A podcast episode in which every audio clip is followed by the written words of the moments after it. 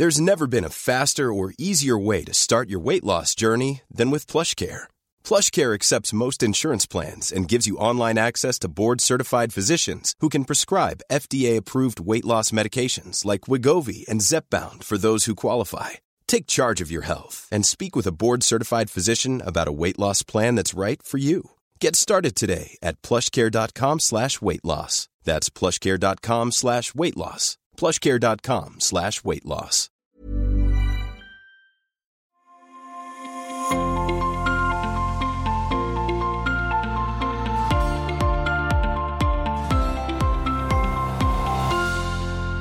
Dann begrüße ich Helen. Hallöchen. Hallo. Schön, dich zu sehen. Ich freue mich auch, dich zu sehen. Wir sagen nochmal frohes Neues. Haben wir eigentlich Ja. letztes Mal schon gemacht, aber wir, wir bleiben dabei. Frohes neues Jahr. Ja, frohes neues Jahr euch allen. Ich hoffe, wir hoffen, ihr seid gut gestartet, habt es einigermaßen äh, gut hintergebracht, den Jahreswechsel und hofft auf einen, also viele haben geschrieben, ich habe mitbekommen, also auch in den Medien so, ja, 23 war ein ganz besonders hartes Jahr.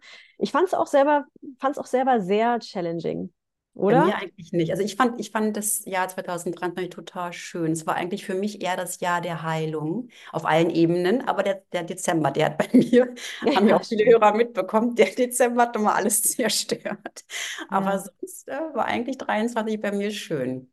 Hm. Ja, ich habe eine, einen Podcast gehört, den ich immer regelmäßig höre und die haben zum 31. nochmal eine Folge gemacht und da war, ging es los. Ja, äh, herzlich willkommen. Es wird Zeit, dass das endlich vorbei ist. Und jetzt sind wir in 2024. Ich habe selber das Gefühl, dass es ein großartiges Jahr wird. Ja, das Irgendwie, Gefühl habe ich auch. Mhm. irgendwie ähm, habe ich Bock. So, Ja, ich habe auch Bock. Und ich finde auch irgendwie auch 24, 2024 hört sich gut an. definitiv. Und es ist auch Quersumme 8, ne? Mhm. Was war das mit der 8? 8 steht für Ja. Unendlichkeit und Genau, für die, die the holy number, für die Unendlichkeit, für die Siehste, alles wird Jod.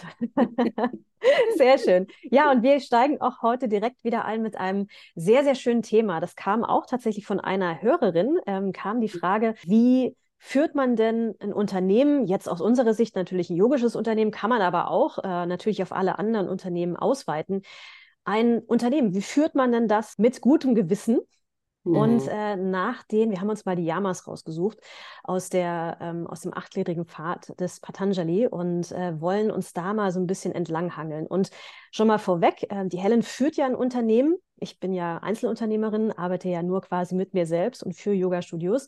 Aber die Helen führt ja die Yogi Bar und die Yogi Bar Akademie in Berlin. Und deshalb werde ich heute mal so ein bisschen als Interviewerin nochmal fungieren und ihr so ein paar Dinge nochmal aus der Nase ziehen, hoffentlich, sodass wir alle von ihr noch ein bisschen lernen können. Denn es ist gar nicht so einfach, ein Unternehmen zu führen mit äh, vielen Freiberuflern. Und genau, da wollen wir jetzt gleich mal einsteigen. Bevor wir äh, loslegen, Helen, vielleicht sagst du noch mal ein bisschen was zur Yogi Bar und zur Yogi Bar Akademie. Ja, gerne. Jetzt muss ich kurz überlegen, wo fange ich da an, dass ich nicht zu weit aushole.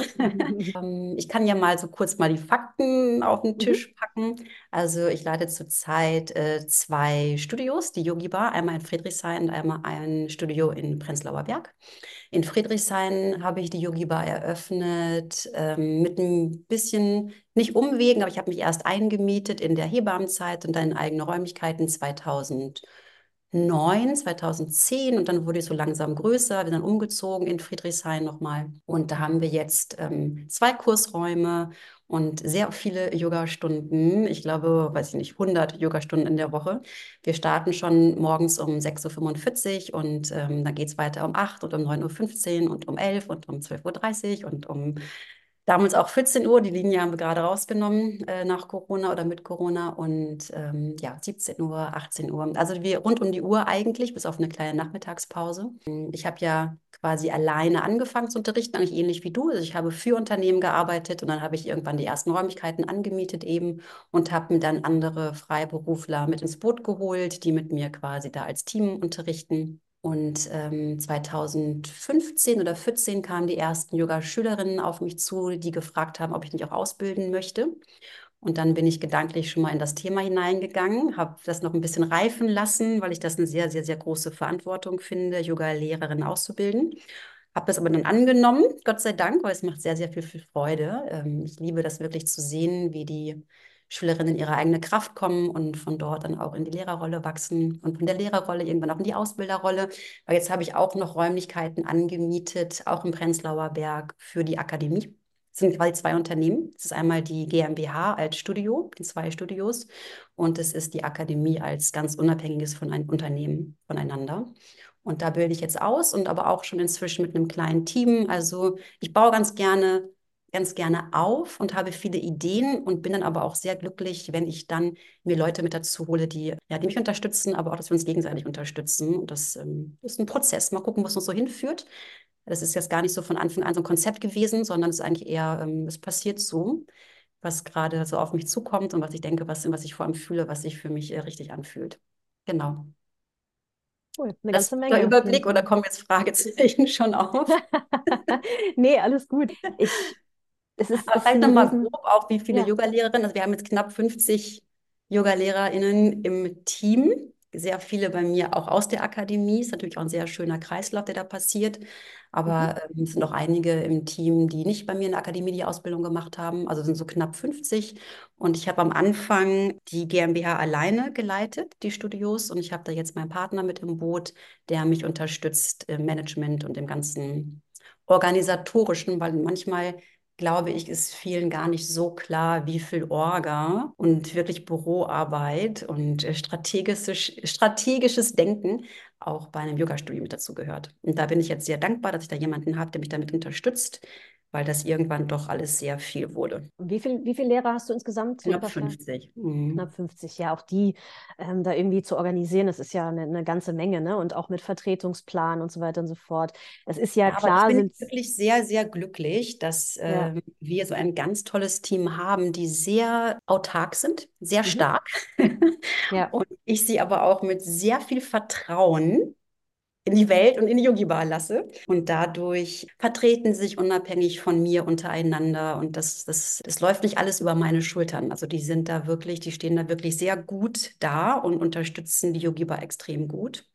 Und das ist eine super äh, Hilfe auch für mich. Also das Yogi-Bar-Team ist echt spitze, finde ich. Tausend Dank. Tausend Dank an euch alle. Es ist aber auch gut organisiert, muss ich mal sagen. Ne? Also gerade dieses, wenn ich Mhm. das mal sagen darf, ich bin ja da selber mit, mit, mit drin in diesen, in diesen 50 äh, Lehrerinnen. Es ist über diesen Slack-Channel, den ihr irgendwann mal aufgehabt gemacht habt, Mhm. einfach super Mhm. gut or organisiert. Weil viel läuft ja über, über WhatsApp-Gruppen und so weiter und so fort. Und da geht, würde ich mal sagen, viel unter. Ich finde es äh, ein Slack-Channel für ein Yoga-Studio einfach perfekt.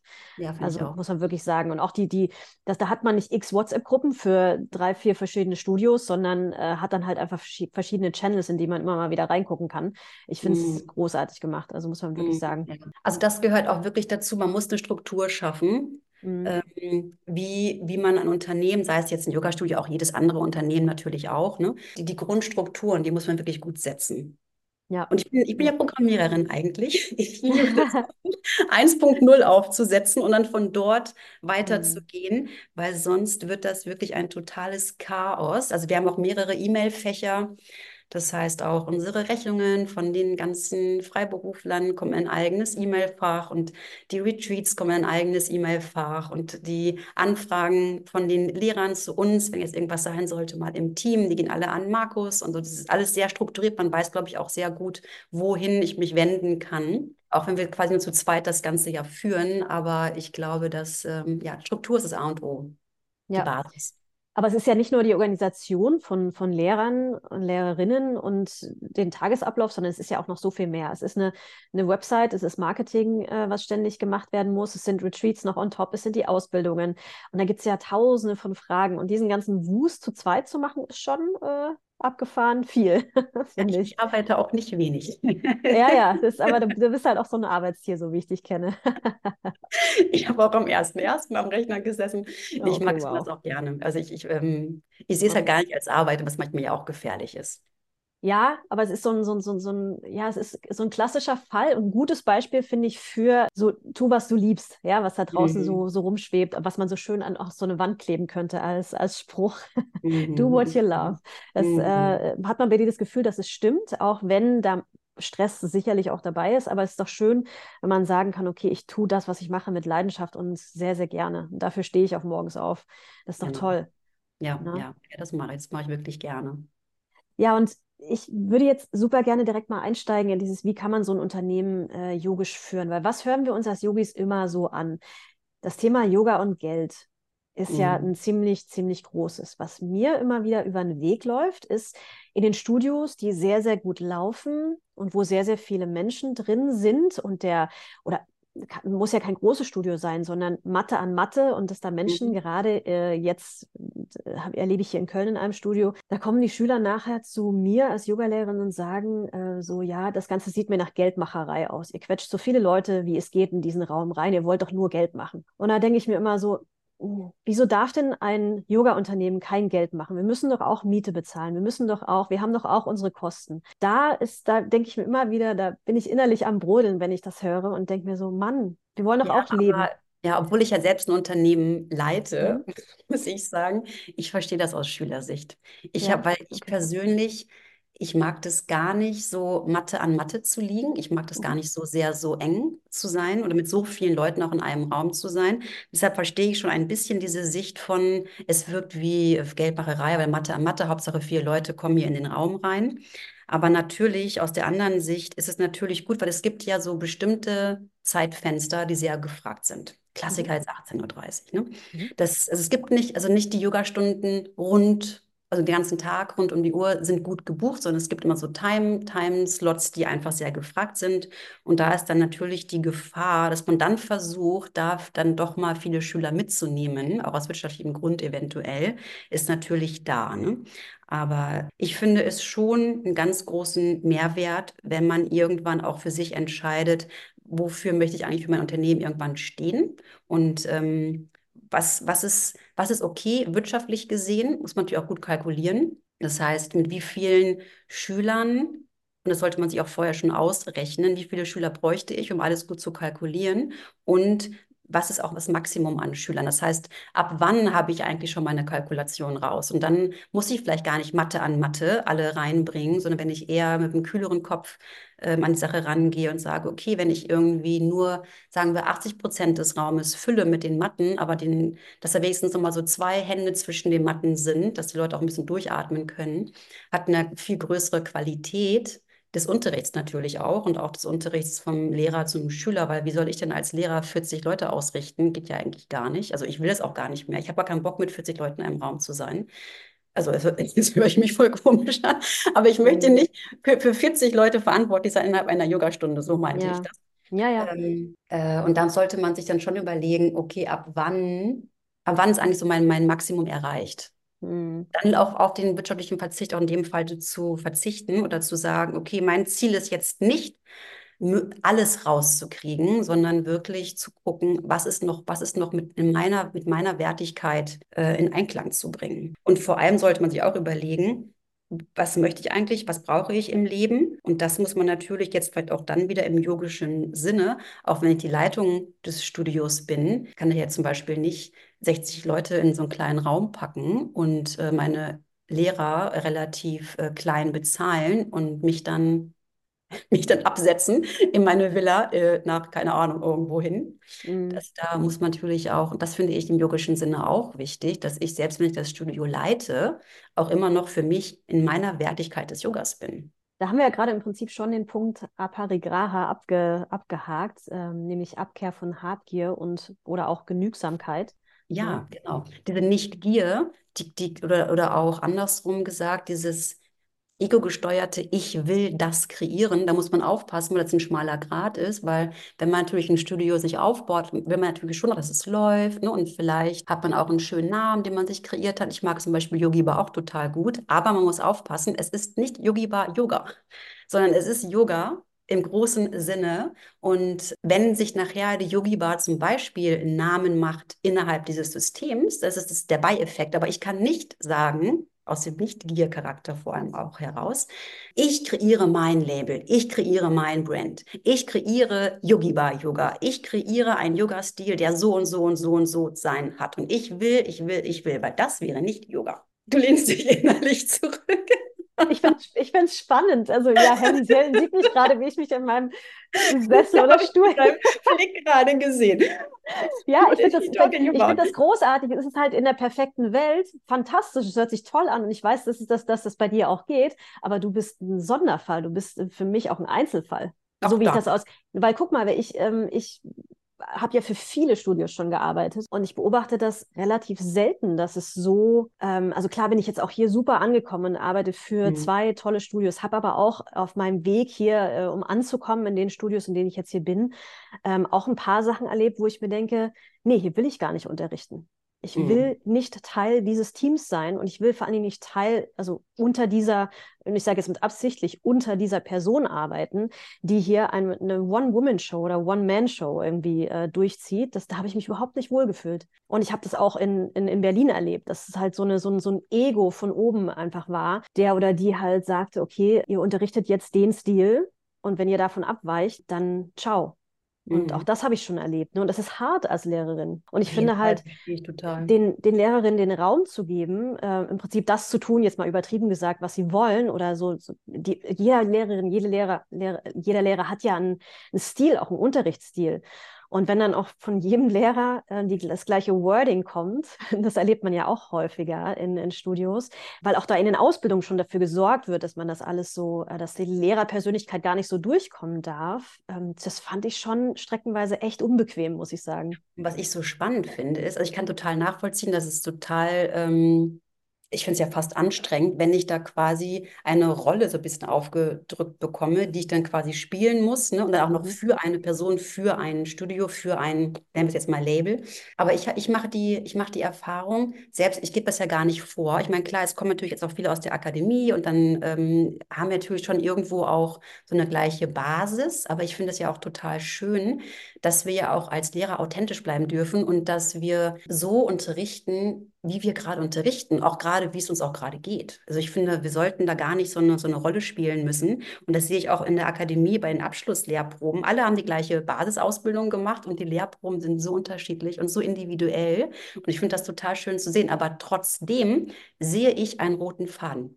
Das heißt, wir kommen trotzdem irgendwie zusammen. Es ist gar nicht so, dass jeder was ganz anderes macht und dass man denkt, ach nee, jetzt kann ich zu der Person möchte ich nicht gehen, weil die macht einen ganz anderen Stil und da möchte ich da, sondern ich habe das Gefühl, dass das, ähm, es passt trotzdem irgendwie zusammen. Also man findet sich sogar zusammen. Auch wenn jetzt zum Beispiel neue Lehrerinnen zu uns ins Team kommen, das ist ja auch mal so eine Frage, passt das dann und ne, wie, wie, ähm, wie findet man so zusammen? Ich gehe zum Beispiel gar nicht in die Klassen rein, weil ich das ganz unangenehm finde, wenn ich jetzt so als Studioinhaberin Kontrollgang mache in den Stunden und dann gucke, wie die Person da unterrichtet und was sie macht. Das mache ich gar nicht.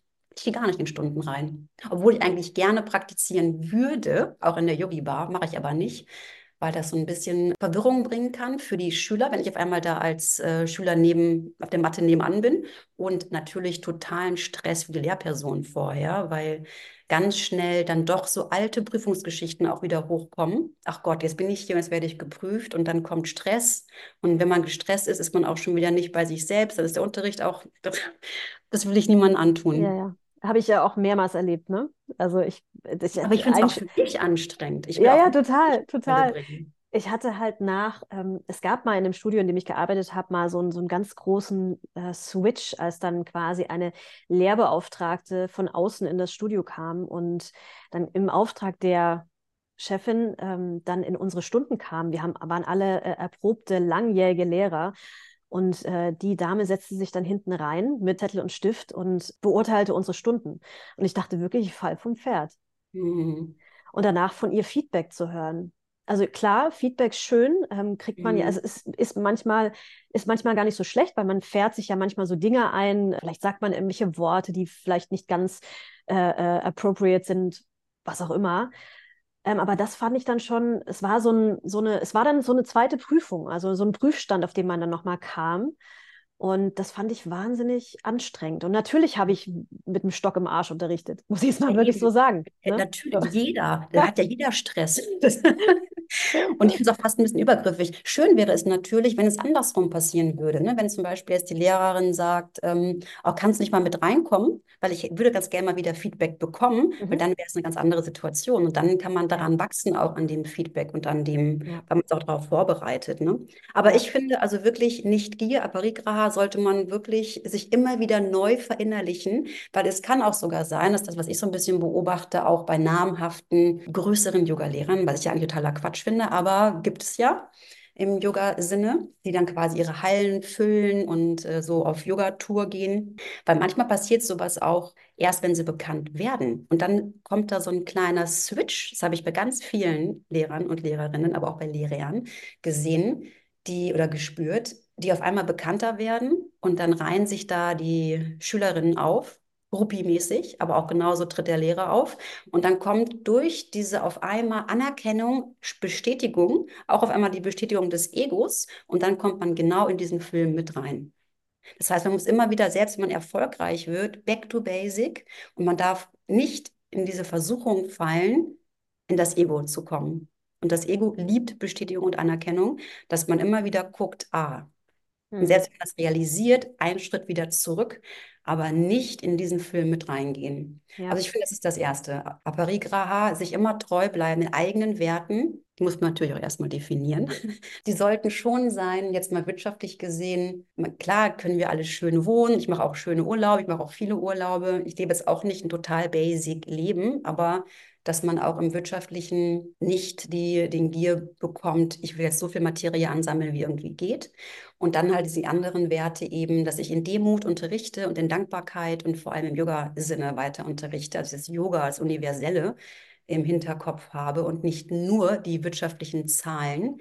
Und ähm, aber dennoch natürlich gibt es die wirtschaftlichen oder gibt es den wirtschaftlichen Druck, weil die Mieten gerade in Berlin sind immens und äh, die Mieter oder die Vermieter sagen auch nicht, ach, der Dezember, der läuft nicht so gut, ja, dann zahlen sie auch einfach nur die Hälfte der Miete. ach, im Sommer sind sie alle im Urlaub, ja, dann brauchen sie auch, auch nur die Hälfte der Miete zu zahlen. Das heißt, man hat natürlich auch einen kleinen wirtschaftlichen Druck und da muss man natürlich auch so ein bisschen standhalten. Ne? Oder man muss ein bisschen, ich glaube, Vertrauen muss man haben. Meine Mama, ja. da ist sie wieder. da ist sie wieder. Sie hört bestimmt auch zu. Hallo Mama, sagte mir am Anfang, als ich auch ein bisschen Stress mir gemacht habe mit den Zahlen, weil ich am Anfang das auch ein bisschen in Sorge war, kommt genug rein. Und dann sagte sie mir, ich muss Vertrauen haben, so viel wie ich benötige, das kommt auch rein. Und das, da, da muss ich mich immer wieder drin, darin, in diesen Gedanken wirklich zurücklehnen. Das, was ich wirklich gebrauche fürs Leben, das kommt rein.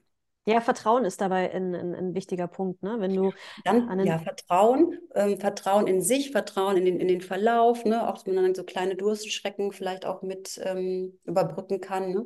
Und auch mhm. was du mhm. gerade eben nochmal gesagt hast, dieses, ähm, ich habe für eine Person auch gearbeitet, ne? Oder für ein Unternehmen da, da, bin ich auch so gar nicht in diesem Denken oder ich würde so gerne nicht in diesem Denken sein, mhm. weil ich das zum Beispiel, man kommt dann in so, eine, so ein Gefälle, weißt du, wie ich meine? In so eine mhm. Hierarchie.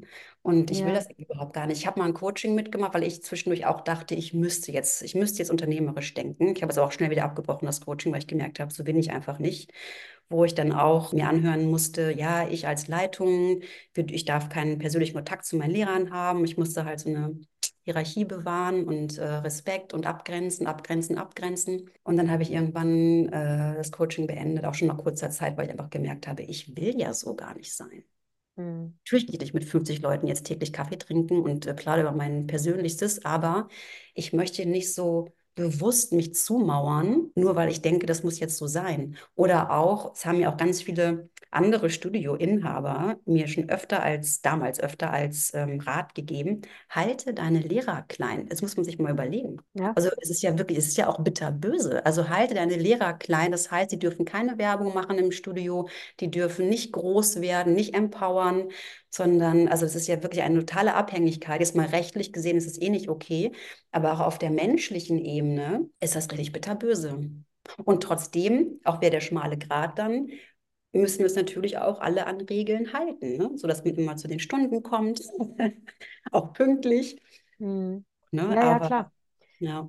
Ja, also da haben wir, haben wir wieder das Vertrauen. Ne? Also das Vertrauen mhm. nicht nur, dass, dass die nötigen Mittel reinkommen, sondern auch, dass man die, äh, tollsten Yoga-Lehrerinnen bei sich äh, irgendwie im Team hat, die halt verantwortungsvoll mit dem ganzen Ding umgehen. Ne? Es ja. gibt nämlich auch, habe ich auch schon erlebt, Kolleginnen, die da nicht so verantwortungsvoll sind und die dann halt irgendwie mal, ach ja, mal eine Stunde verschlafen oder einfach nicht auftauchen, wie auch immer. Mhm. Klar kann das mal passieren, ne? aber wenn das mehrmals passiert, dann hast du halt, wenn du so jemanden im Team hast, ist halt blöd. Ne? Auf jeden Fall. Und da muss man erstmal ein Gespräch auch führen ne? und auch wirklich sagen, so, ich wünsche mir hier das und das und das, eine Verlässlichkeit, Vertrauen, aber auch ein Teamgeist. Ja. Also das ist ja. mir auch total wichtig, dass ähm, die Leute, und das passt auch nicht mit allen, ne? also nicht alle ich sage jetzt mal ganz, ganz frech nach außen, nicht alle Yoga-Lehrerinnen da draußen sind wirklich mit dem Yoga tief verbunden. Ich sage es mal ganz böse. Mhm. Genauso wie auch nicht alle Yoga-Schüler, die in ein Studio kommen, alle 100 Prozent schon mit dem Yoga-Philosophie einhergehen. Denn sie klauen tatsächlich auch. Also in der Yogi-Bar habe ich jetzt Schließfächer, gar nicht, noch gar nicht so lang, was gar nicht 2000 was haben wir jetzt? Jetzt haben wir 24. Ich denke mal so 2019 oder so, 2018 erst. Ich habe schon 2009 angefangen in Berlin. Ähm, habe ich als Schließfächer in Yogi Bar eingebracht, weil Yogi Bar sehr groß geworden ist. Es ist ein sehr großes Unternehmen inzwischen auch geworden. Und dann wurde geklaut. Schüler untereinander klauten sich die Klamotten. Schal Wahnsinn. weg, ja, Pullover weg. Und ich dachte auch am Anfang, wie geht sowas? Nicht nur, dass wir auch, passt auf, wir haben Ashtea, nicht stehlen in unserer Philosophie. Aber es sollte ja auch wirklich völlig normal sein, dass wenn ich mich umziehe und da liegt ein Pullover neben mir, ich nicht denke, ach, wie schön ist denn der Pullover neben mir, den nehme ich einfach mal mit. Oder, Oder auch Augenkissen, wie viele ja. Augenkissen in der Yogi-Bar schon geklaut wurden. Da war ich am Anfang auch wirklich ich war sogar richtig persönlich ein bisschen irritiert. Ich habe wirklich, ich fühlte mich richtig beklaut, weil ich lasse die Augenkissen auch immer in Rishikesh nähen von einem ganz tollen älteren Herrn. Also ich weiß genau, wo die ganzen Augenkissen herkommen. Ich habe die alle selbst gefüllt mit Leinsamen und Lavendel. Und die fehlen wirklich, also ich, ich, ich lüge jetzt wirklich nicht, 150 bis 200 Augenkissen wurden garantiert schon in der Yogi Bar geklaut. Und da habe ich am Anfang auch mir überlegt, wie geht das? Dann, dann, dann sage ich ganz brav mein Namaste am Ende der Klasse. Vielen Dank fürs Mitmachen. Ja, danke auch. Tschüss. War eine schöne Stunde. Und dann rolle ich meine Matte ein und packe da so einfach mein Augenkissen mit rein. Und dann nochmal weitergedacht, dann rolle ich zu Hause meine Yogamatte wieder auf und dann ist Augenkissen da drin. Dann entspanne ich mich zu Hause mit einem geklauten Augenkissen. Das ist doch absurd. Ja, total. Ja, aber wie ich, wie ich vorhin schon in unserem kurzen Vorgespräch ähm, sagte, das ist halt, da kommen halt jetzt nicht nur, wie es früher mal war, ähm, so sage ich mal jetzt echte Yogis äh, in die, mhm. in die Yogi-Bar oder in die Studios, sondern Menschen, die vielleicht so ein Abo von äh, einem jetzt Urban mhm. Sports oder ClassPass, was auch immer das, das ist, die halt vielleicht das erste Mal Yoga machen und überhaupt nicht oder das zweite, dritte Mal und überhaupt nicht mit der Philosophie oder sonst überhaupt auch so keinen Menschenverstand haben äh, in so ein Studio und äh, machen dann halt so einen Unsinn, ne? Und sind dann halt auch so, mhm. ja, wenn es mal unabsichtlich in der Tasche verschwunden ist, dann auch nicht irgendwie äh, so eben mit Ehrlichkeit zurückbringen. Das genau. ist halt ähm, Wahnsinn. Und ich merke das halt auch immer wieder, wenn es so ein Studio gibt, die so, wo es keine richtige Garderobe gibt und äh, dass deine Schülerinnen schon dann kommen und sagen, ja, wo kann ich denn meine Sachen sicher abstellen? Ich habe Angst, dass das und das geklaut wird, weil sie wahrscheinlich auch schon die Erfahrung gemacht haben. Und das finde ich halt einfach so ein Unding. Wir mhm. wollen doch hier einfach in Frieden und zusammen sein. Es passiert sowieso schon genug Mist auf dieser Welt. Warum muss man den anderen Menschen Zeugs klauen? Das verstehe ich einfach einfach nicht. Ja. Verstehe ich auch nicht. Aber da darf man gar nicht so doll reingehen, sonst wird man da wirklich sehr enttäuscht oder ähm, mhm. ähm, sehr enttäuschend. Ich habe einfach für mich entschlossen, ich brauche ein paar Versicherungen. Die hatte ich mich vorher auch gar nicht. Ich bin ja mit völligem Vertrauen in so ein Business rein, weil ich ja dachte, wir Yogis untereinander sind grundehrlich. Und bis dann eben die ersten Dinge passiert sind oder auch ein Einbruch in der Yogi-Bar, wo alle Rechner geklaut wurden, tagsüber mhm. halb vier, also wirklich mitten in Friedrichshain, wie sowas passieren kann. Safe von der Wand abgeschraubt und mit dem Safe unterm Arm. Ich habe mir so Bild, ich stelle es mir so vor, wie es funktioniert. Dann gehen die so aus der Yogi-Bar raus, Safe unterm Arm, nachmittags. Naja, auf jeden Fall habe ich jetzt seitdem einfach ein paar Versicherungen und ich habe jetzt Schließfächer. Ich glaube einfach, man muss gucken, okay, was ist die Basis, was kann ich jetzt machen? Und dann lasse ich es hier mal wieder los. Und ja. dann auch, und das ist, glaube ich, das ist auch mein Learning für mich gewesen, ich muss dann auch wieder den Blick zu allen, allen anderen tollen Schülern und Yogis auch geben, die wir ja auch haben. Aber was ich nochmal zu diesem ähm, Nicht-Stehlen-Punkt anfügen möchte. Wir hatten, glaube ich, in den vergangenen Folgen schon mal darüber gesprochen, also aus unternehmerisch, unternehmerischer Sicht. Ähm, da gibt es ja noch einen anderen Aspekt von äh, nicht stehlen, ja, nicht ähm, Ideen von anderen einfach mhm. übernehmen und Copy-Paste äh, machen, was ich sehr, sehr oft auch beobachte, ja, ähm, dass man also einfach Ideen einfach nimmt und klar, im Prinzip unterrichten wie Yoga. Ja, das ist ja, und es da wiederholen sich einfach Dinge. Und gerade jetzt zu Anfang des Jahres sehe ich gefühlt, in jedem Yoga-Studio läuft das Gleiche. Die gleichen Specials, die gleichen äh, Neujahrsanfangsthemen. Das, da kann man jetzt gar nicht so sagen, okay, du und du hast von mir geklaut. Aber dass man so, so trotzdem bei sich bleibt, originell bleibt und da nicht zu sehr von anderen irgendwie nimmt oder sich irgendwie Texte, Texte stiehlt. Ne? Du hattest doch auch mal so einen Fall, wo von, von deiner Webseite irgendwie eins zu eins Text genommen wurde. Ja, ja, ich hatte schon ganz viele Fälle. Ich habe Retreat-Texte wurden eins zu eins genommen. Die Namen der Klassen wurden eins zu eins kopiert, die Inhalte, die Beschreibungen, Tagesretreats einfach komplett mit dem Satz noch in der Mittagspause XY, also wirklich komplett geklaut. Und dann ist natürlich auch die Frage, wo inspiriere ich mich und wo klaue ich einfach ganz unverschämt. Ich hatte auch den Fall, dass zwei Leute, die, denen ich sehr, sehr, sehr vertraut habe, hinter meinem Rücken ein Studio aufgemacht haben. Und ähm, ich finde es ja schön, dass Leute Studios aufmachen. Und das bin ich auch gar nicht gegen. Aber wenn man es einem nicht erzählt und dann die Schüler es zuerst wissen, also eigentlich auch das Klauen der Schüler, der Schülerschaft versuchen und dann das ganze Konzept der Yogi am Anfang mitgenommen haben. Also auch richtig bitterböse. Und mhm. da dann weiter im Vertrauen zu bleiben, das hat mich auch echt einiges gekostet. War auch echt ja. ein Prozess für mich. Das, das glaube ich. Ja, aber da, davon, davon kann man sich, glaube ich, nie schützen. Nie. Und vor allem mein Vater zum Beispiel ist ja Anwalt. Und dem ist es auch zweimal passiert in der Anwaltskanzlei. Kompagnon mit reingenommen, der brennt durch und nimmt die Klienten mit. Also man kann sich nicht, man kann sich nicht schützen davor. Und sobald man auch versucht, sich schützen zu müssen, wird es wieder ganz anstrengend. Mhm. Weil ich habe dann auch wirklich fast bei der, bei der zweiten Geschichte fast ein Jahr gebraucht, um für mich wieder so innerlich Frieden auch ähm, zu kriegen, obwohl mein Yogiba-Team, was die, die haben mich da super unterstützt, die waren total toll, aber ich war einfach äh, zutiefst enttäuscht auf so einer persönlichen Ebene. Und dass man dann nicht versucht, wieder diese Mauern aufzubauen, ne? so ich gebe nie, nie wieder einer der Person so einen Raum in der Yogi-Bar und niemals wieder dürfen die Lehrer so viel unterrichten, dass sie es schaffen, da so eine eigene Community aufzubauen, bla bla bla. Da muss man sich komplett von lösen, weil das macht das Leben echt anstrengend und kann man vielleicht wieder auch an Karma Gedanken zurückgeben.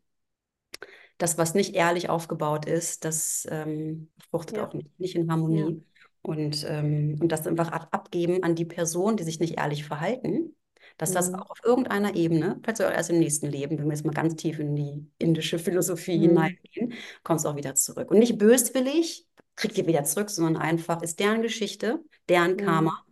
Mhm. Karma ist ja das, äh, das Gesetz von Reaktion und Wirkung, kann man das so sagen? Ja, das, wie ich mich mhm. verhalte, das kommt auch wieder auf mich zurück. Manchmal auch im ganz übertragenen Sinne, nicht immer so eins zu eins. Und ich glaube da irgendwie auch tief dran. Also ich glaube schon, dass das eine Auswirkung hat. Ja, ja, definitiv.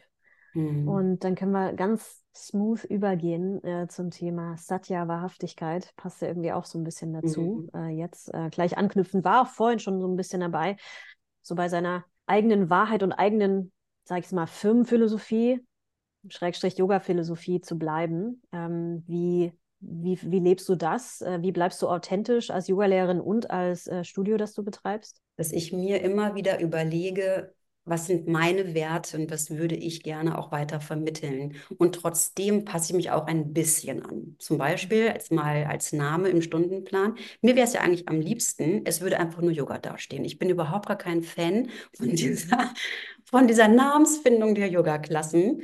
Mir wäre es wirklich am liebsten, da würde einfach nur stehen 17 Uhr Yoga, 18 Uhr Yoga, 19 Uhr Yoga, morgens um 6 Yoga. Und da kann man ja gucken, was passiert. Aber die Leute wollen natürlich ganz gerne wissen, was erwartet mich da, wie kann ich mir. Aber wir haben zum Beispiel ähm, Hatha Yoga aus dem Programm genommen, gar nicht als ähm, Konzept, sondern eher als Name wirklich rausgenommen. Wir haben dann über den Flow hintergesetzt, weil wir auch ein bisschen dynamischer geworden sind tatsächlich als wir angefangen haben zu unterrichten, als ich angefangen habe zu unterrichten. Wir machen aber kein Vinyasa, also zumindest kein klassisches. Und da habe ich jetzt zum Beispiel auch ähm, mich ein bisschen angepasst, indem ich jetzt nicht nur Hatha-Yoga im Stundenplan stehen habe, sondern Yoga-Flow. Mhm. Oder auch Hatha Yoga Flow. Und das Flow ist quasi eher die Anpassung, weil das auch beliebter ist und weil die Leute das lieber, also ist ein Name, der ein bisschen mehr zieht. Aber trotzdem muss ich aufpassen, dass ich jetzt nicht nur Namen mir kreiere oder Konzepte, wo ich denke, die ziehen, weil dann bin ich ja wieder nicht bei mir, bei meiner Wahrhaftigkeit und bei meiner Idee, was ich, was ich umsetzen möchte. Ja, also ich muss gucken, versuchen bei einem, bei sich zu bleiben. Ich glaube, das ist auch für mich immer wieder auch ein, ein Zurückrudern weil das passiert mir auch, wenn mir dann irgendwas vorgeschlagen wird bei Instagram oder so. Ach, das Studio macht jetzt das und das oder das Studio macht das und das jetzt auch, dass ich mich A zurücknehme und nicht gleich hinschreibe, ah, es wäre ganz cool, ihr macht eure eigenen Konzepte, sondern einfach das stehen lasse. Aber ich habe auch schon zwei, drei Studios angeschrieben, gesagt, das wäre ganz cool, wenn äh, ihr eure eigenen Sachen macht. Und eben auf der anderen Seite, dass ich mich nicht beeinflussen lasse, so, oh Gott, die machen jetzt alle Hip-Hop tanzende Sonnengrüße. Ich sage jetzt mal einfach irgendwas. Ja, ja. Und ich dann gleich denke, oh mein Gott, das ist der letzte Schrei mhm. anscheinend jetzt hier in Berlin. Mache ich jetzt auch Hip-Hop, Dance, Sonnengrüße mit Kakaozeremonie und noch Ayahuasca im Abgang. ich schreibe es natürlich. So, da muss man, dass man wirklich aufpassen muss, was, was ist der Trend? Was ist mhm. gerade so in der, in der Frequenz und was läuft? Aber äh, Ehrlichkeit, was passt auch noch zu mir? Ne? Ja, ja, witzig, ich habe genau dasselbe im Kopf gehabt. Hip-Hop, Yoga-Flow mit Kakaozeremonie. Weil das ist ja, ist ja Berlin auch sehr anfällig für, ne? Also was so, wenn, so ein, wenn so ein neuer Trend aus LA von irgendeiner Yoga-Lehrerin mitgeschleppt wurde, was äh, CBD-Yoga, das war, das war so der Punkt, wo ich mir dachte, okay, ihr habt sie doch wirklich nicht alle.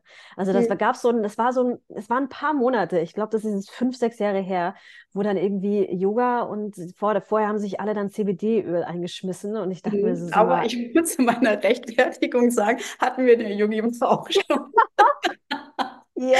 Wie Nicht, dass wir nachher als Kommentar kriegen, gab es doch auch mal eine Yogi. Wie lange, wie lange geht das durch? ja, was habe ich nicht gemacht, aber ich hatte, ich hatte zwei oder habe immer noch zwei Lehrer bei mir im Team. Ja. Die sind voll in dem Thema drin. Und okay. zu dem passt es. Und bei denen okay. war es authentisch. Und die haben das gemacht. Ähm, Deep Relax Yoga oder ich glaube Restorative Yoga mit CBD-Öl. Mhm. Okay, aber das ist, wie lange hat denn das durchgehalten? Weißt du das noch? Ich glaube tatsächlich bis zum, es waren so ein, zwei Jahre und dann kamen die Lockdowns. Mhm, und dann okay. haben wir einen Workshop immer noch verschoben mit den ganzen Schließzeiten und danach haben wir es nicht wieder aufgenommen. Das, das fand ich krass. Da musste ich wirklich, musste damals wirklich, wirklich lachen. Also ich habe auch in so einem Studio gearbeitet. Ich habe es auch einmal gemacht in Verbindung mit Yoga Nidra, aber das war, also wirklich, ich habe danach irgendwie gedacht, sag mal, alter Schwede, ey. Ähm, mhm. Ähm, und Kakaozeremonien gibt es ja auch noch die, äh, die ganze Zeit. Also das ist jetzt hier in Köln ganz, ganz hip irgendwie. Also ich glaube, das hat sich dann langsam so ein bisschen rübergeschwappt. Und was war denn noch so ein, so, so ein Trend? Ach, Hit, Hit und Yoga zusammen. Ja, ja. ja mhm. High-Intensity-Training und Yoga. Das hat sich auch nicht durchgesetzt, finde ich. Nee, weil das so alles, alles Ego-Konzepte sind. Jetzt nichts gegen die Leute, wenn ihr alle Hit machen möchtet, mhm. bitte nicht persönlich angegriffen. Aber ich glaube, wenn man, wenn man eigentlich ernst, Yoga hat schon so viel und ernsthaftes mhm. Yoga vermittelt so viel, man mhm. braucht das Ganze aufgesetzt überhaupt nicht. Ja, ich. Also ich weiß nicht, ich habe eine so eine Stunde mal mitgemacht, auch mal bei einem relativ äh, bekannten Lehrer in, in, in München. Und da war es das so, dass wir durch so Hampelmänner, so fünf Minuten Hampelmänner äh, und danach, okay, jetzt kriegt er zwei. Und ich so, sag mal, hackt's. ja, ja, ja. Das war irre. Aber gut, ey, nicht. Wie gesagt, Yoga ist eine spirituelle Praxis, der Absolut. Rest ist ein Zirkus. Kommen wir doch wieder dahin. Ja, war die erste das Folge ja schon. Ja. Nee, und deswegen, äh, da, deswegen komme ich immer wieder, ich hatte zwischendurch so eine Phase, so als Yoga-Schülerin jetzt auch, dass ich irgendwie überhaupt nicht mehr wusste, wo gehe ich denn jetzt hin, wo ich noch das Original Yoga bekomme alles war fancy, besonders in, in Berlin. Alles hatte so einen tollen Namen. Und klar, es ist schön, wenn man die Klassen, äh, wenn man weiß, was drin ist. Deswegen, wenn jetzt überall Yoga davor stehen würde, ich verstehe das schon, dass der Kunde, die Kundin, okay, Yoga, wen, wen kriege ich denn hier? Was, was erwartet mich denn? Dass da irgendwie so ein, so ein Fragezeichen ähm, da ist. So, aber da gibt es ja Dynamic Flow, Vinyasa Flow, äh, mhm. Power Flow, bliblablub. So, ne? Aber diese ganzen anderen fancy Sachen, dann dachte ich mir so, okay, wo, wo kriege ich denn, wo kriege ich denn jetzt mein Yoga irgendwie noch her, was ich mal gelernt habe? Und da, ähm, wenn du zum Ashtanga gehst, weißt du, was du bekommst. Ja, da ist ganz mhm. klar. Ganz, mhm. ganz klar. Mhm. Das hast du beim Vinyasa-Yoga, haben wir ja auch schon mal ähm, mhm. hier vorgelegt. Du bist ja gar nicht so großer Fan davon, verstehe ich auch. Vinyasa-Yoga kann ja auch alles sein. Vor allem eine Ablenkung von sich selbst. Ja, ja. ja, ja, total. Oder Yin-Yoga ist auch ganz klar. Wo Yin-Yoga draufsteht, mhm. sollte auch Yin-Yoga drin sein. Ja. Und das finde ich da irgendwie so wahnsinnig toll, dass wenn man so einen klaren Namen hat, okay, das ist drin und da weiß ich, ähm, womit ich dann, mit welchem Gefühl ich dann vor allen Dingen rausgehen kann aus der, aus der Praxis. Ja, Wahrhaftigkeit, Authentizität, gar nicht so einfach äh, dabei zu bleiben und sich nicht von links nach rechts verwirren zu lassen. Ne? Weil wenn, wenn du wirklich merkst, in so einer Metropole wie Berlin, wo dann plötzlich, wie, wie ich schon sagte, wieder irgendwie was darüber geschwappt kommt von irgendeinem neuen heißen Trend, dann ist es ganz schön schwer, sich davon, sage ich mal, abzugrenzen ne? und so, so trotzdem bei seinem Konzept zu bleiben und sich nicht aus der Ruhe bringen zu lassen, vor allen Dingen. Ne? Ja, und vor allem, wenn ich erst mal einmal aus der Ruhe gebracht wurde, also mein Nervensystem schon leicht angespannt ist, vielleicht weil mhm. ich denke oder weil ich merke, die Schülerzahl nimmt gerade ab und überall anders läuft es irgendwie gerade gefühlt besser, ne? dann ist man ja mhm. schon mal gestresst und dann ist man sehr anfällig für sowas. Ne? Ja. Also dann wieder Augen schließen, ab auf die eigene Matte, tief atmen. Ja. ja. Zu sich finden, Ruhe bewahren. Ja, Total. ja, genau. Und ja, wir haben jetzt noch zwei Punkte übrig. Wir haben Brahmacharya und Ahimsa noch übrig. Mhm. Oh, Brahmacharya finde ich einen ja. sehr guten Punkt. Ja, okay, hau raus. ich habe wirklich mal, ich habe wirklich mal gedacht, ich müsste ein Schild in der Yogi Bar aufhängen, wo drauf steht, Männer lassen ihre T-Shirts an und Frauen tragen bitte Unterwäsche. Und dann habe ich aber gedacht, nee, mit Unterwäsche für Frauen, weil manche Frauen tragen auch einfach keine BHs, weil es angenehm ist und das wird dann auch wiederum völlig in Ordnung. Wir hatten aber eine Zeit lang im Fancy Berlin ein bisschen das Publikum, ich zeig, was ich habe. Mhm. Und dann wird Yoga in so, so einem sexy Ding und das mhm. stört mich spießig konservative Yoga-Oma. Es nervt mich richtig, dass Yoga so, so körperlich sexistisch wird. Halbnackte Mädels, die auf ihren Matten sitzen. Ja, da, lass uns doch mal erklären, was äh, Brahmacharya im Prinzip in, in dem Sinne bedeutet. Was, es gibt ja auch zwei Auslegungen davon, ne? Oder mehrere Auslegungen davon. Also Brahmacharya in deinem Sinne, wie du es jetzt gerade ansprichst, ähm, geht in welche Richtung? Bei mir ist eigentlich Enthaltsamkeit. Okay. Also, mhm. dass wir die sexuelle Energie, die wir in uns haben, nicht weiter fördern. Mhm. Durch auch schon, dass ich meine sexuellen Reize nach außen trage und dadurch Bestätigung bekomme. Mhm. Ähm, natürlich auch jetzt sonst Sex haben, klar. Ne? Also auch nicht unbedingt äh, Yoga-Lehrer oder Lehrerinnen, die nach ihren Yoga-Stunden, und das passiert alles, mhm. nachher mit der nächstbesten Schülerin oder eben andersherum mit Schüler oder wie auch immer, welche Konstellationen dann aufs Hotelzimmer gehen. Mhm. sondern dass man versucht, diese Energie, die wir in uns haben, zu transformieren etwas Höheres. Okay. Mhm. Also ich habe es so, also es gibt ja noch eine, eine andere Auslegung, die quasi sich am, ein, am göttlichen orientierten am göttlichen orientierten Lebensstil zu führen. Das kann man auch so auslegen, weil mhm. ich glaube, das ist irgendwann mal dazu äh, gekommen, weil dieses, dieser, dieses, dieser Enthaltsamkeitspunkt. Hat keiner Bock drauf. Hat keiner Bock drauf. Danke, dass du das sagst. ja, und deswegen hat man das da so ein bisschen umge, äh, umgemuschelt. Ja, es ist ja alles mhm. immer so ein bisschen flexibel. Aber ja, der Punkt, den du ansprichst, äh, da gab es ja auch in den letzten Wochen wieder so ein paar, äh, ja, gab es ein paar Themen, die da über so eine Doku auch äh, rumgekommen sind, über die wir uns auch schon äh, kurz unterhalten haben, so sexueller Missbrauch im, im Yoga. Gibt es alles? Gibt es äh, nicht nur im Yoga, gibt es meines Erachtens überall Machtmissbrauch mhm. und so weiter und so fort. Mhm. Aber das ist mhm. nochmal ein ganz, ganz, ganz anderes Feld. Aber ja, alles, was so knapp ist in, also Yoga ist mittlerweile auch so viel Fashion, so viel zur Schau ste ste stehen oder stellen mhm. quasi mhm. äh, von äh, Mädels. Also ich habe auch viele Mädels schon beobachtet in, in Bikinis beim Yoga. Passiert ja auch oft beim ähm, beim Hot Yoga, dass man da im Bikini auf der Matte steht, hat mich schon immer so ein bisschen gestört, ehrlich gesagt. Ähm, klar, ja, es ist heiß ja, und es ja. ist bei 40 Grad Yoga praktizieren. Okay, ich bin jetzt eh nicht so Fan von, aber ähm, wenn dann so 40 Yogis vor einem Spiegel in kurzen Unterhöschen, Lendenshorts irgendwie und sich im Spiegel anglotzen, finde ich das wahnsinnig das befremdlich. Was, das macht was mit dir. Ja, ja.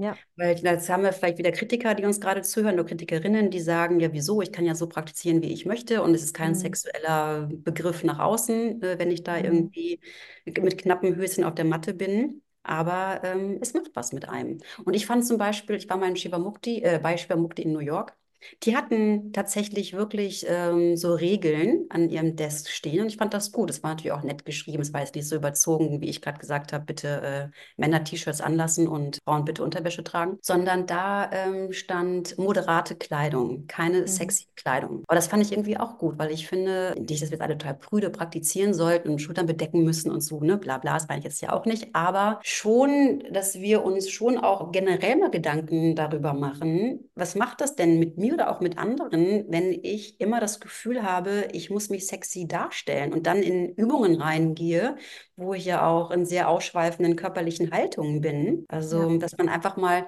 sich auch Gedanken darüber macht, wie wirkt das nach außen auf andere? Oder was, mhm. was bezwecke ich da auch eventuell mit? Ne? Mhm. Jetzt redet man natürlich, natürlich gegen eine ganze Yoga-Fashion-Industrie, die Ja, genau. ähm, mittlerweile zu jeder Saison, in jedem Monat mit einem neuen äh, Yoga-Fashion, Yoga-Bustier und einer Fashion-Hotpants irgendwie Ich rauskommen. setze sogar noch mal einen oben drauf, weil diese Yoga Fashion, die macht sogar Druck, Ja, ja, weil die klar. wird sehr immer wird die immer knapper und immer kürzer und immer enger. Das heißt, ganz oft kommt dann auch gleich der Gedanke, oh, ich muss jetzt schlank sein, ich muss trainiert sein. Ja, ich weiß noch, wir, wir hatten, glaube ich, ähm, schon mal drüber geredet. Das war bis jetzt noch in keiner Folge drin, dass vor, vor zehn Jahren sogar war das noch anders, dass man da, also ich war, als ich in meinen ersten Yoga-Klassen war, ich habe dann irgendwie eine Schlabber-Jogger angehabt Ja. und irgendwie selbst noch einen normalen BH, weil ich irgendwie noch nichts von einem Sport-BH gehört habe, als ich angefangen habe, Yoga zu machen. Und dann bin ich halt in T-Shirt und Jogger irgendwie auf der Matte gewesen und habe genauso Yoga gemacht. Hm. Ne? Vielleicht sogar noch viel mehr. Ja, ich habe auch Ja, so angefangen in Baumwollhosen oder irgendeiner Jogginghose. Ich fand das ab das ja, auch total, ja. ich fand das ganz befreiend auch, dass ich nicht irgendwas anziehen muss, um jetzt Yoga zu machen. Hm. Aber jetzt habe ich natürlich auch ein paar schicke, fancy Hosen, habe ich mir auch wieder angepasst. Ja, ja, klar. Klar, also man kommt ja dann auch nicht drum rum, ne? weil man hat, die hat ja auch als Yogalehrerin, wird, man kriegt man ja auch ständig von überall Angebote, ja, hast du Bock, das und das für uns zu tragen? Wir machen für dich Werbung, das ist ja, da bist du ganz schnell wieder im Marketing und so weiter und so fort. Und sich davon fernzuhalten, fällt schon schwer, muss man schon sagen, ne? Ja, und ja, ich, ich mag die auch optisch inzwischen gerne. Früher hätte ich mir das gar nicht vorstellen können. So, jetzt kann ich, Mhm. renne ich eigentlich nur in Yoga-Leggings ja eigentlich rum. Aber ich muss mir auch überlegen, wie trete ich vor Schüler auf und was, Mhm. was kommt dann auch als Feedback nachher auch wieder zurück. Wenn ich jetzt wirklich nur in Hotpants und Bra unterrichte, ziehe ich mir vielleicht auch sogar nur solche Schüler nachher auch in meine Mhm. Stunden ran. Ne? Und dann ist auch die Frage, will ich das? Naja. Ah, äh, T-Shirt anlassen, da habe ich auch so krasse Situationen schon erlebt. Und da bin ich auch immer wieder kurz am Schlucken und am Überlegen, wie reagiere ich jetzt in der Klasse, wenn ich unterrichte, gehe ich jetzt zu der Person hin und sage, ja, kannst du bitte, auch wenn du tolle Bauchmuskeln hast, kannst du Mhm. bitte ein T-Shirt wieder anziehen. So, oder lass es einfach durchgehen, in der Hoffnung, Mhm. komm, alle bleiben bei sich. Aber es macht was mit dir, wenn du Yoga praktizierst und der Typ neben dir ist halbnackt auf der Matte. Ja. Ja, ist so. Das ist unser, Ja, wir, ja, ticken ja- total. wir haben ja, wir haben ja immer noch den Geist, der in, in, in Verwirrungen kommt. Es ist ja nicht so, dass wir da irgendwann eine, eine Schwelle erreichen, wo uns die ganzen äußeren Eindrücke überhaupt nicht mehr, also überhaupt nicht mehr tangieren. Ja. ja, es ist sowieso schon schwer, äh, Schüler oder Schülerinnen dazu zu bringen, auf ihrer eigenen Matte zu bleiben, ne? Ja, genau. Ah. Eigentlich wäre das Allerbeste Dresscode. Und dann so, so moderat, weißt du, dass, die ganze Mhm. Ablenkung gar nicht erst da ist. Ja. Probier's mal. Probier's mal. Sag mir, wie weit du kommst. Ich komme jetzt ja auch heute voll konservativ spießig rüber. Ja, kann ja mal Aber so ein sein. paar. Sachen sind mir irgendwie echt wichtig, weil ich finde, Mhm. manchmal ist es so schade, weil Yoga ist mir so viel wert und das Mhm. ist so, es hat so viel Tiefgang und, ey, und dann wird da manchmal wirklich so ein Zirkus rausgemacht, wo ich echt denke, so, ach, warum? Es ist fast schlimm, Mhm. fast schlimm zu Mhm. sehen, in welche Richtung das teilweise geht, was es gar nicht nötig hat. Vor Mhm. allem, es bringt dich überhaupt nicht mehr zu dir, sondern eher die ganze Zeit noch mehr weg von dir. Ja, und auch dieses, dieses Körpergefühl ist ja auch so ein, ähm, ich äh, guckte vorhin mal wieder, nach langer Zeit mal wieder ARD Mittagsmagazin. Und da ging es natürlich auch wieder um Neujahrsvorsätze und Sport und wir gehen jetzt ins, ins, ins, ins Fitnessstudio. Und da ging es auch um eine Frau, die sagte, ja, hier sind diese ganzen Menschen, die sowieso schon fit sind und in ihren engen Höschen irgendwie dastehen. Ich fühle mich total schlecht, ich würde am liebsten nach Hause gehen wieder. Und das Mhm. ist ja nicht der Gedanke, den wir mit äh, Yoga irgendwie haben wollen. Ne? Und dieses, wo ist diese Körperpositivität hin? Ne? Das ist, Mhm. jeder Körper ist anders, jeder ist so, wie er ist. Ne? Und wir wollen ja irgendwie, Yoga ist für jeden da. Das sage ich, glaube ich, einmal in jeder Folge und ich stehe auch dafür. Ne? Also man muss nicht erst ins Yoga kommen, wenn man schlank ist und in irgend so ein Kostümchen reinpasst, sondern bitte Ja. kommt alle zum Yoga, in Jogger, in was auch immer. Nicht in Jeans, aber in was Bequemem, bitte. Ja, ja. Und immer noch den Fokus auf den Geist, weil es ist eine Geistespraxis. Es ist ein Geistestraining und wir nutzen den Körper nur. Und alles, was passiert mit dem Körper auf dem Weg dahin, ist Nebensache. Sie passiert, aber Fokussierung des Geistes, Beruhigen der Gedanken, das ist das echt mal das Hauptziel. Und das bleibt ja auch immer. Es ist ja echt ein Lebensthema auch. Ne? Machen wir da einen Haken hinter? Wir haben noch einen Mhm, User ich übrig. würde, Wie, ich würde sagen, wie oder? führt man, wie führt man ein, ein Yoga-Unternehmen, ein Unternehmen ähm, allgemein mit dem Gedanken Ahimsa, Gewaltlosigkeit und rücksichtsvoller Umgang mit der Umwelt, mit anderen Menschen? Meinst du jetzt mit, mit der Umwelt oder meinst du jetzt mit Team, Teamgeist, mit Menschen? Ich kann auf mal, eingehen. Weil ich ja, mach mal beides, genau. Ja. Mhm. ähm, weil auf der einen Seite, wie führe ich ein Unternehmen? Ich bin natürlich auch keine Expertin, ich mache so, wie ich das mache. Ne? Und ich denke mal auch, dass einige damit auch gar nicht d'accord gehen. Aber ich finde oder mir ist wichtig, dass wir in einem Team zusammenkommen und ich natürlich schon Werte für mich habe, die ich auch vermitteln möchte und die mir einfach wichtig sind. Und dann findet man auch die Leute, die, die zu einem passen. Und dann aber, lasst dann aber bitte auch für andere Studioinhaber jetzt mal gesprochen, lasst dann eure Lehrer und Lehrerinnen groß werden. Lasst sie, lasst sie in ihre eigene Kraft kommen, in, in ein Vertrauen reinkommen, ähm, gebt ihnen viel Vertrauen und viel Stärke und nicht das Kleinhalten und wirklich in das Vertrauen gehen, dass man zusammen was kreiert und nicht ich kreiere und alle anderen helfen mir, sondern wirklich so zusammen und sich auch wirklich darüber freuen, wenn die Lehrer Erfolg haben. Also ich bin zum Beispiel überhaupt nicht böse, wenn ich beim Mittags-Yoga vier Schülerinnen habe im Prenzlauer Berg und ich sehe dann im Studio Friedrichshain, sind gerade 22. Dann ist mir scheißegal. Ich freue mich dann über meine vier Leute bei mir im Raum und äh, freue mich, dass ein anderer Lehrer aus dem Team gerade eine volle, vollere Klasse hat. Das ist ja auch, kann ja auch ein schönes Gefühl sein. Genau, also auf der einen Seite ist Empowern und wirklich in die eigene Kraft kommen und dass man ein ausgeglichenes Miteinander hat. Also kein, also wirklich ein Geben und Nehmen ne? und nicht ein, ein Ablas, Ab, Abladen und versuchen, das meiste der Materie rauszuziehen, sondern wirklich gucken, was braucht es und ähm, was, was braucht das Studio, was brauchen die Lehrer, was ist auch eine faire Bezahlung für Stundenlöhne und, und, und. Und dann aber eben mit der Umwelt, weil da habe ich nämlich auch den gleichen Gedanken gehabt. Wir geben ja alle sehr gerne Retreats, ich ja auch, und ich reise auch sehr gerne. Aber man sollte sich natürlich auch überlegen, wo gebe ich noch Retreats? Ne? Also mache ich jetzt noch ein Retreat auf Bali, das habe ich auch vor vielen Jahren gemacht, aber kann ich es noch verantworten? 30 Leute nach Bali mit mir zu schicken oder äh, generell natürlich. Ich mache auch immer noch Retreats auf Formentera. Richtig ökologisch betrachtet ist es natürlich eigentlich auch nicht mehr okay. Ne? Also nur noch, nur noch in Brandenburg demnächst. Nein, jetzt lache ich, aber ihr wisst ja, wie ich es meine. Es ist ja. natürlich schon auch eine Nummer.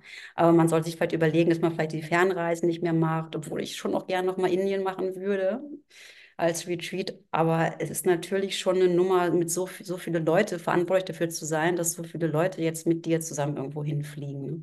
Das wird noch ein großer Punkt in den nächsten Jahren werden, auf jeden Fall, mhm. in dem wir uns alle so ein bisschen wahrscheinlich umstellen äh, müssen. Ich kenne auch viele Lehrer, die ähm, sich sagen, okay, ich mache nur noch Retreats, wo man äh, mit dem Zug hinfahren kann. Verstehe ich auch total. Ich kann das ja, äh, echt auch. nachvollziehen obwohl der Drang der Schülerin schon da ist, nochmal weiter weg in die Sonne und so weiter und so fort. Ja, auch ne? Asien vor allem, ne? Das ja, ja, total. Also ja. Stichwort Ursprungsort, wo kommt das Yoga her? Äh, da will ich mal hin.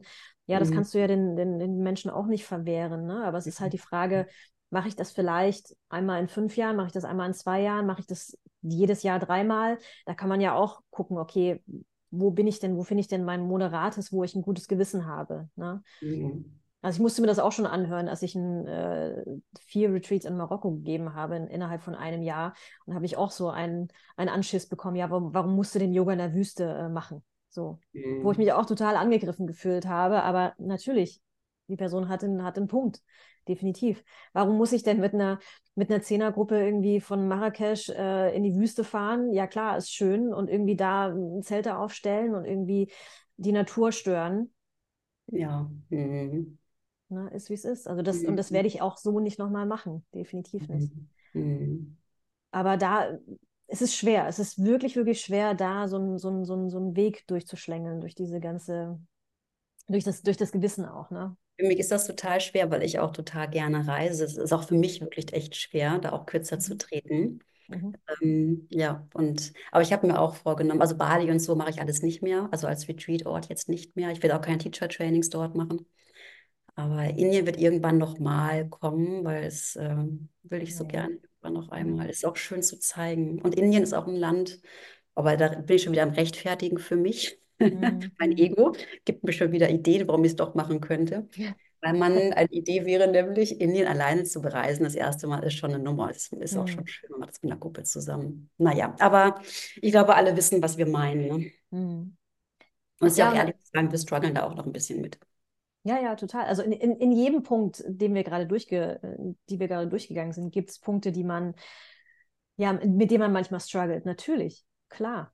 Mhm. Und ähm, alles ist so ein bisschen ausdehnbar, ist so und so lebbar und auslegbar. Aber ich glaube, der wichtigste Punkt von allen ist für mich dieses wahrhaftig, wahrhaftige, bei sich zu bleiben, authentisch zu sein und sich immer mal wieder zu hinterfragen, sich hinzusetzen auf seinen, Hos auf seinen Hosenboden. Ist das, was ich hier tue, stimmt das noch mit allem überein, was ich mir am Anfang mal gesagt habe oder was da dasteht? Wo, stimmt das mit der Yoga-Philosophie überein? Und ähm, sich auch mal wieder zwischendurch zurechtrücken dürfen. Und vielleicht auch mal eine Kurve zu nehmen, wieder zurück zu einem Punkt zu kommen so, so sehe ich das. Also wenn ich das jetzt von mhm. dir höre und auch für mein kleines äh, Einzelunternehmen, ich bin ja da auch so ein bisschen, also ich habe jetzt nicht mit, äh, ich habe mit Schülern zu tun. Auch ich kann jeden Punkt im Prinzip auch auf mein kleines Unternehmen umlegen. Aber dein Punkt ist natürlich, oder dein Unternehmen ist ein bisschen interessanter, weil du mit vielen Menschen zusammenarbeitest. Und ähm, ich fand es spannend, äh, dir zuzuhören. Ich hoffe, ihr da draußen fandet es auch spannend. Und vielleicht kommen euch noch ein paar Fragen dazu. Vielleicht habt ihr auch Konterpunkte. Also auch das, ne? Ihr könnt euch super gerne bei uns melden und äh, auch mal Punkte aufführen, die ihr nicht so seht und die ihr vielleicht diskutieren mögt. Und ich finde, unsere Gesellschaft hat so ein bisschen verlernt äh, zu diskutieren, angenehm zu diskutieren. Äh, und ich würde sagen, weil die Kritik in den Social Media Abteilung Absolut. enorm. Ja. Mhm. Ja, ja, total. Ich diskutiere wahnsinnig gerne und ich lasse mich auch gerne eines Besseren belehren und gerne auch umstimmen, aber dann müssen die Argumente stimmen. Ich diskutiere gar nicht gerne, aber ich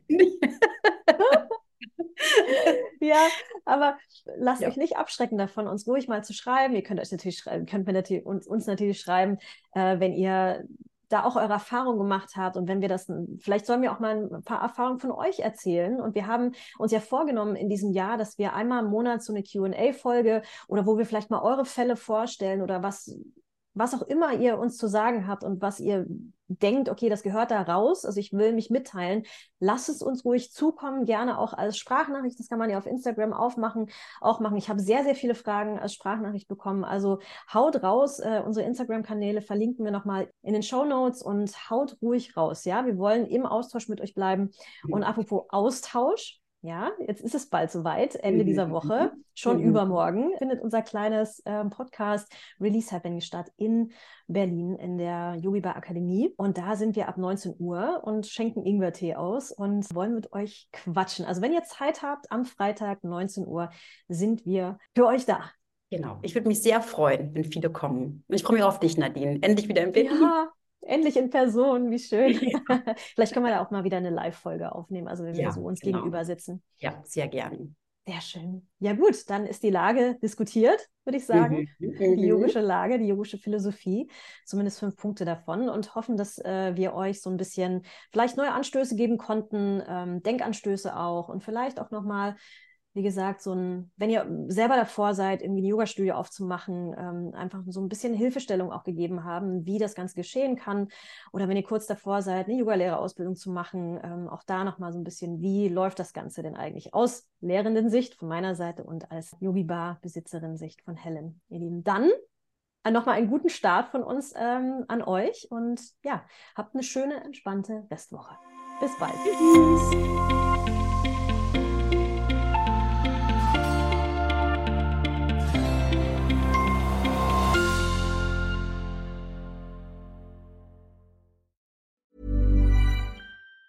Even on a budget, quality is non-negotiable. That's why Quince is the place to score high-end essentials at 50 to 80% less than similar brands. Get your hands on buttery soft cashmere sweaters from just 60 bucks, Italian leather jackets, and so much more. And the best part about Quince, they exclusively partner with factories committed to safe, ethical, and responsible manufacturing. Elevate your style without the elevated price tag with Quince. Go to quince.com slash upgrade for free shipping and 365-day returns.